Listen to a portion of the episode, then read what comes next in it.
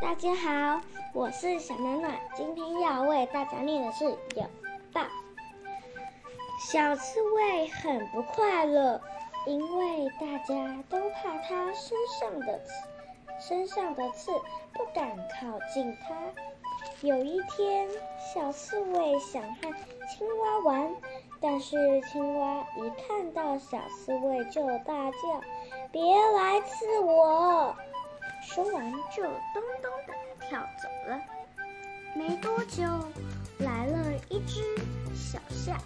小刺猬想，小象那么强壮，应该不会怕我吧？没想到小象还是被小刺猬刺到，痛得把脚抬得好高。小刺猬伤心的走开了。走了一会儿。树下哭，小刺猬只敢远远的问她：“你怎么了？”小女孩说：“我我的气球卡在树上了。”小刺猬爬上树枝，小心的把气球拿下来。小女孩说。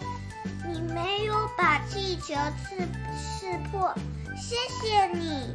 我没有把气球刺破，我真的没有把气球刺破。太好了，我找到身上没有刺的地方了，谢谢你。